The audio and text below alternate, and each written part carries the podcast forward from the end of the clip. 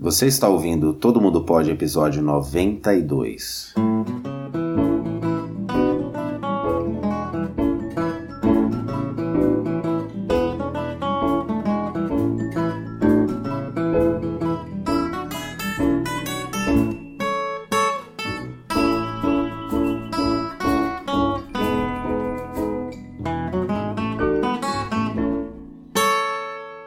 Olá e seja bem-vindo ao Todo Mundo Pod 92. Eu sou Marcos Sales. Hoje nós vamos falar de um jeito claro para que você entenda um termo que está em voga no Brasil. Esse termo é rachadinha. Você já sabe que eu uso este espaço, esse momento, para lhe lembrar sobre a importância de se tornar membro premium do site.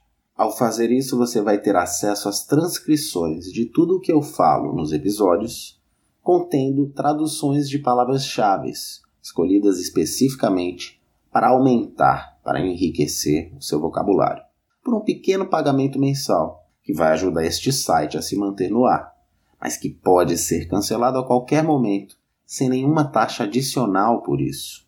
Visite todomundopod.com e seja membro premium você também. Caso você queira ter aulas de português comigo, envie um e-mail para contato@todomundopod.com e agende um horário gratuitamente para que possamos conversar sobre suas necessidades. No podcast de hoje eu vou falar um pouco sobre a rachadinha, assunto que está sendo muito falado ultimamente por conta do suposto crime cometido por um dos filhos do presidente Jair Bolsonaro, o Flávio Bolsonaro. Eu falei suposto porque o caso ainda não foi julgado, mas eu posso dizer que há fortes indícios de que isso era uma prática comum no gabinete do senador Flávio. Eu percebi que esse tema merecia a minha atenção quando vi que a imprensa internacional estava traduzindo rachadinha como The Little Split. Chega a ser engraçado. Não é que seja uma tradução errada. Pelo contrário, ela é quase ao pé da letra. Mas, como sabemos, muitas vezes as traduções literais não explicam exatamente o significado de determinada expressão. Portanto, eu vou fazer uma explanação mais ampla sobre o tema. Nós vamos aprendendo sobre português e sobre a cultura brasileira juntos, certo? Ainda que a cultura da rachadinha não seja algo de se admirar. É algo de que você precisa saber para entender melhor a política brasileira. Agora, imagine. Imagine que você está com seu amigo ou com sua amiga, seu namorado, sua namorada, e você fala: Vamos pedir uma pizza? A gente racha. Vou repetir: Vamos pedir uma pizza? A gente racha. Você está querendo dizer que vocês dois irão comer pedaços daquela pizza. Mais do que isso, vocês dois irão dividir os gastos com aquela pizza. E o que há de errado nisso? Absolutamente nada. Portanto, inicialmente a gíria rachar é algo inofensivo no seu vocabulário. Se você estiver aqui e perguntar para alguém se ele ou ela quer rachar o Uber, rachar o aluguel, rachar a conta em geral, there's no problem at all. Você está apenas querendo economizar algo, dividindo os gastos com duas ou mais pessoas. O problema começa quando se trata de dinheiro público. Entenda. Imagina-se que um político, um representante do povo, necessite de funcionários gabaritados para poder bem atender todas as demandas, todas as necessidades da população. Em tese, se você trabalha para o governo, você tem habilidades que justificam os altos salários pagos por esse mesmo governo. Ou melhor, os altos salários que são pagos por nós, já que é do nosso bolso, dos nossos impostos que vem esse dinheiro. O funcionário do governo está lá para trabalhar para a população, não para o político. Mas, é verdade, cada político tem o direito, vamos dizer assim, de contratar um número específico de assessores.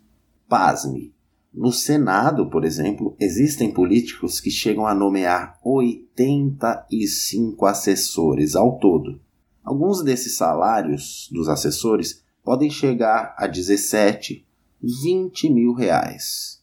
O salário mínimo no Brasil atualmente é de 1.045 reais por mês, só a título de comparação.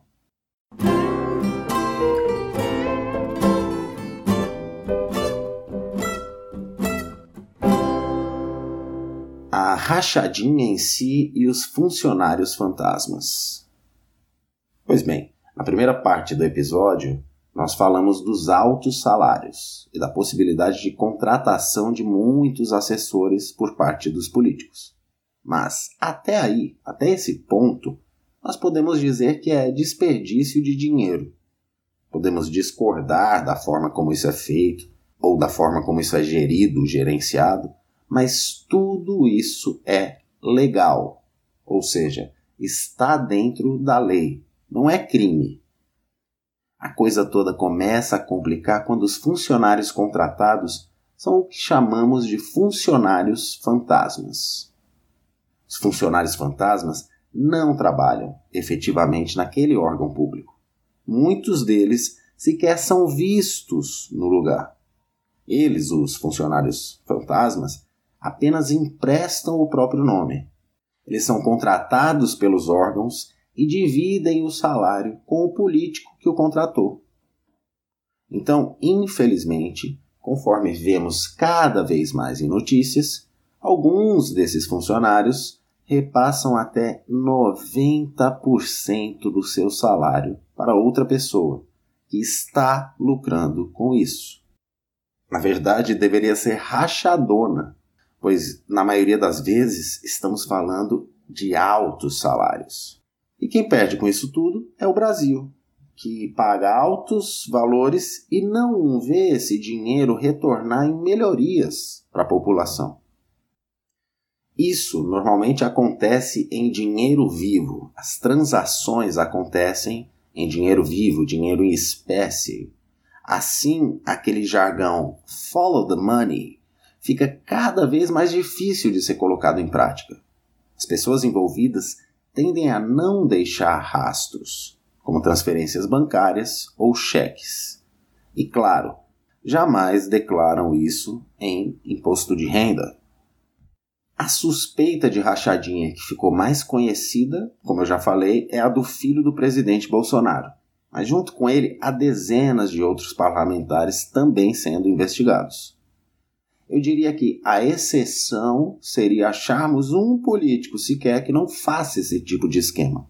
Mas deve haver. Sejamos otimistas. O presidente Jair, ironicamente, foi eleito com um discurso anticorrupção e agora vê o próprio filho com fortes indícios de envolvimento na rachadinha. Veja bem, é verdade que os jornais não têm vamos dizer assim, nenhuma boa vontade com o presidente. Mas nesse caso, especificamente, nesse caso, os jornalistas têm obrigação de cobrir mais amplamente o caso por ser filho do presidente, por o Flávio ser filho do presidente. Por hoje é só. Eu espero que este podcast tenha sido útil para você. Se você tiver dúvidas ou sugestões, envie um e-mail para contato@todomundopode.com. Se quiser agendar aulas online de português diretamente comigo, também pode marcar pelo mesmo endereço. Em ambos os casos, tente escrever em português e treine suas habilidades na língua. Não seja tímido. Você não precisa ser perfeito. Você não tem essa obrigação. Valeu e até a próxima.